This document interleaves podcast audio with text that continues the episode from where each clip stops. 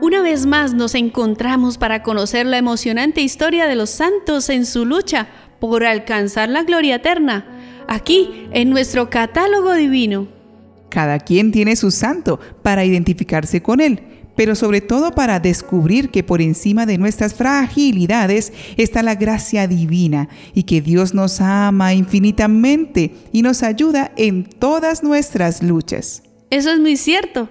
Por esto conozcamos a algunos de los muchos santos que contaron con esa bondad divina para hacer de su vida una alabanza para Dios. Hoy, 27 de agosto, la Iglesia nos invita a conocer las admirables vidas de Santa Antusa, mártir, San David Luis, presbítero y mártir, San Gebrardo, obispo, San Juan de Pavía, obispo, Santa Mónica, madre de San Agustín, San Poemeno, abad, Beato Ángel Conti, presbítero y eremita, Beato Domingo Barberi, presbítero, Beato Francisco de Santa María, presbítero y 14 compañeros mártires, Beata María del Pilar Izquierdo Albero, virgen, Beato Raimundo Martí, soriano presbítero y mártir, y Beato Rogerio Cadgualador, presbítero y mártir. Detrás de un gran hombre, dice el dicho popular, hay una gran mujer.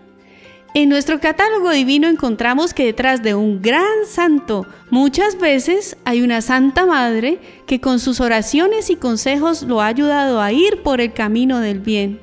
Por esto, hoy conoceremos la vida de Santa Mónica, madre del gran San Agustín, obispo y doctor de la Iglesia, de quien sus lágrimas pasaron a la historia en la súplica constante por la conversión de su hijo. Mónica nació en Tagaste, África del Norte, cerca de Cartago, en el año 332. Mónica es un nombre de origen griego que significa única. Sus padres encomendaron la formación de sus hijas a una mujer muy religiosa, pero de muy fuerte disciplina. Ella no las dejaba estar tomando bebidas entre horas, aunque aquellas tierras son de clima muy caliente, pues les decía, Ahora cada vez que tengan sed van a tomar bebidas para calmarla. Y después que sean mayores y tengan las llaves de la pieza donde está el vino, tomarán licor, y esto les hará mucho daño. Mónica le obedeció los primeros años, pero después ya mayor, empezó a ir a escondidas al depósito y cada vez que tenía sed tomaba un vasito de vino. Mas sucedió que un día regañó fuertemente un obrero y éste, por defenderse, le gritó, ¡borracha! Esto le impresionó profundamente y nunca lo olvidó en la vida, y se propuso no volver a tomar jamás bebidas alcohólicas. Pocos meses después fue bautizada y desde su bautismo su conversión fue admirable. Ella deseaba dedicarse a la vida de oración y de soledad, pero sus padres dispusieron que tenía que casarse con un hombre llamado Patricio. Este era un buen trabajador, pero terriblemente mal geniado, y además mujeriego jugador y sin religión ni gusto por lo espiritual. Sufrirá mucho con él por 30 años. Ella tendrá que aguantar los tremendos estallidos de ira de su marido, que grita por el menor disgusto, pero éste jamás se atreverá a levantar la mano contra ella. Tuvieron tres hijos, dos varones y una mujer. Los dos menores fueron su alegría y consuelo, pero el mayor, Agustín, la hizo sufrir por docenas de años. Patricio no era católico, y aunque criticaba el mucho rezar de su esposa y su generosidad tan grande con los pobres, nunca se oponía a que ella se dedicara a estas buenas obras y quizás por eso mismo logró su conversión.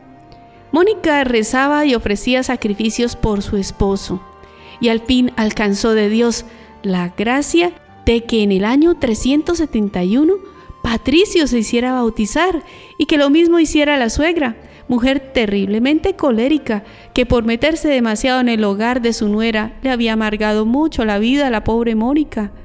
Un año después de su bautismo, murió santamente Patricio, dejando a la pobre viuda con el problema de su hijo mayor.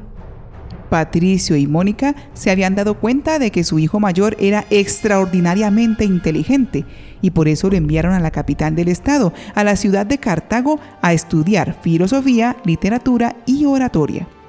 Pero Agustín tuvo la desgracia de que a su padre no le interesaba nada de sus progresos espirituales. Solo le importaba que sacara buenas notas, que brillara en las fiestas sociales y que sobresaliera en los ejercicios físicos. Pero acerca de la salvación de su alma no se interesaba ni le ayudaba en nada. Y esto fue fatal para él, pues fue cayendo de mal en peor en pecados y errores.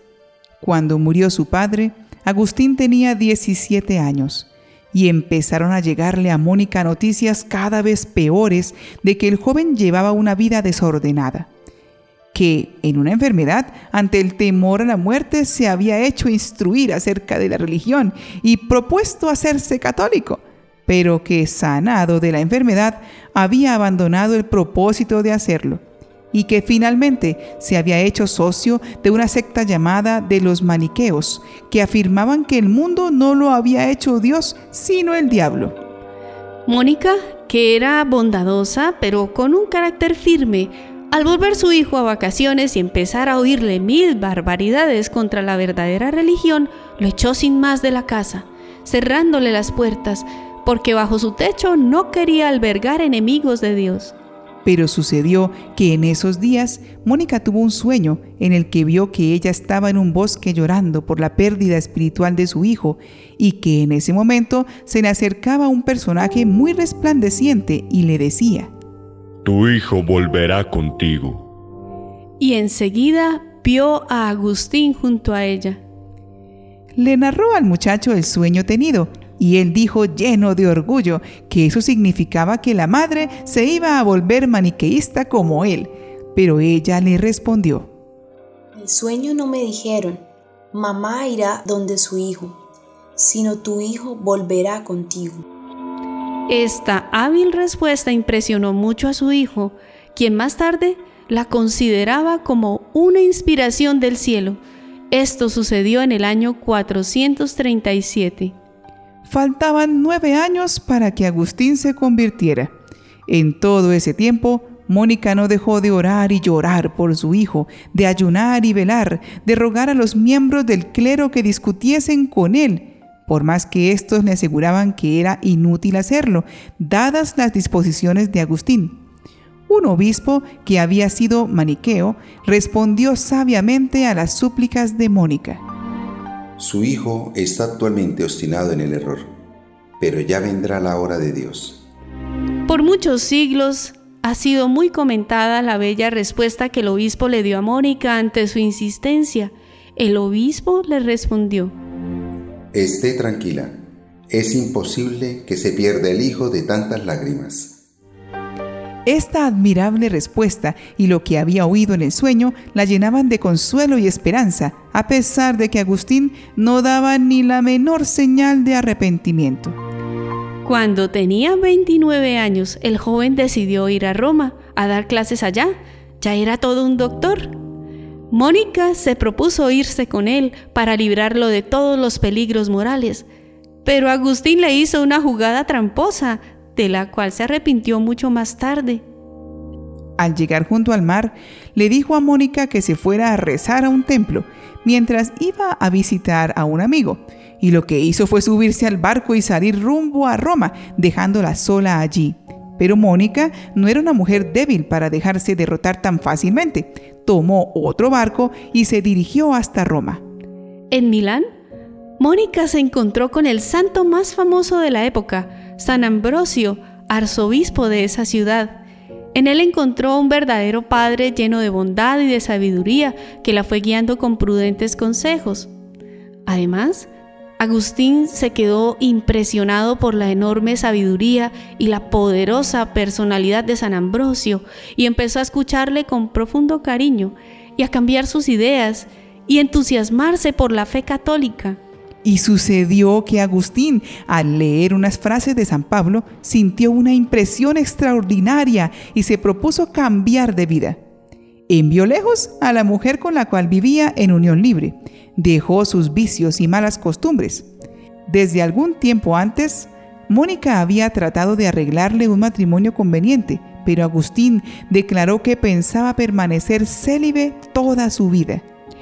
El santo ha dejado escritas en sus confesiones algunas de las conversaciones espirituales y filosóficas en que pasó el tiempo de su preparación para el bautismo.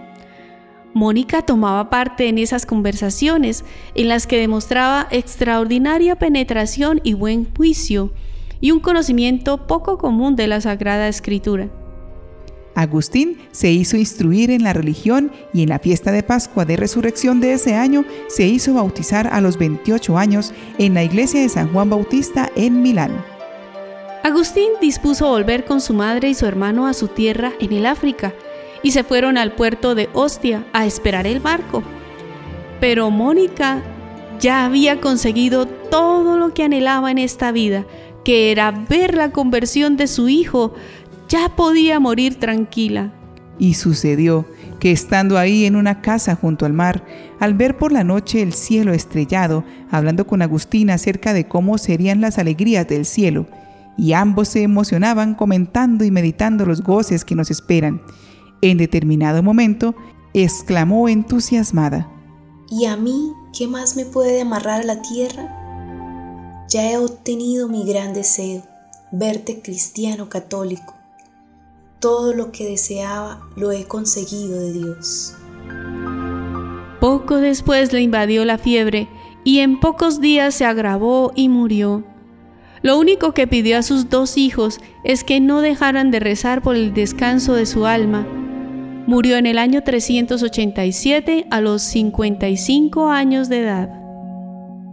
Miles de madres y de esposas se han encomendado en todos estos siglos a Santa Mónica para que les ayude a convertir a sus esposos e hijos y han conseguido conversiones admirables. Algo que es muy importante para cualquier persona que pide algo al Señor es la perseverancia y la confianza en Él. Pero también es muy importante saber esperar el tiempo de Dios. Pidamos la intercesión de esta valerosa mujer. Oh gloriosa Santa Mónica, espejo de esposas, modelo de madres, consuelo de viudas, mujer admirable, a quien Dios infundió el espíritu de oración y concedió aquel don de lágrimas, con que supiste conmover al Dios de las misericordias, para que se compadeciera y te concediera tus deseos. Venimos hoy las que sufrimos y lloramos en los tristes caminos de la vida, a suplicarte que nos alcances el espíritu de oración que tuvisteis y el arrepentimiento que merecen nuestras culpas, para que derramando con humildad nuestro corazón ante Dios, alcancemos la gracia de vivir santamente y merezcamos la gloria que gozas ahora en el cielo, en compañía de nuestros padres, esposos e hijos, y de todos los que por la sangre y el afecto nos pertenecen, y son en Jesucristo, Señor nuestro, amados y queridos de nuestro corazón. Haber esperado el tiempo de Dios fue una lección que Santa Mónica nos enseña, pues le permitió ayudar a que la conversión de su hijo diera los mejores frutos, haciendo que se convirtiera además en una gran luz en medio de la iglesia. Oremos con ella por aquellas personas que necesitan de Dios, pero es difícil que le abran su corazón para que reciban esa gracia en el momento que Él vea mejor para su salvación. Santa Mónica, ruega por nosotros.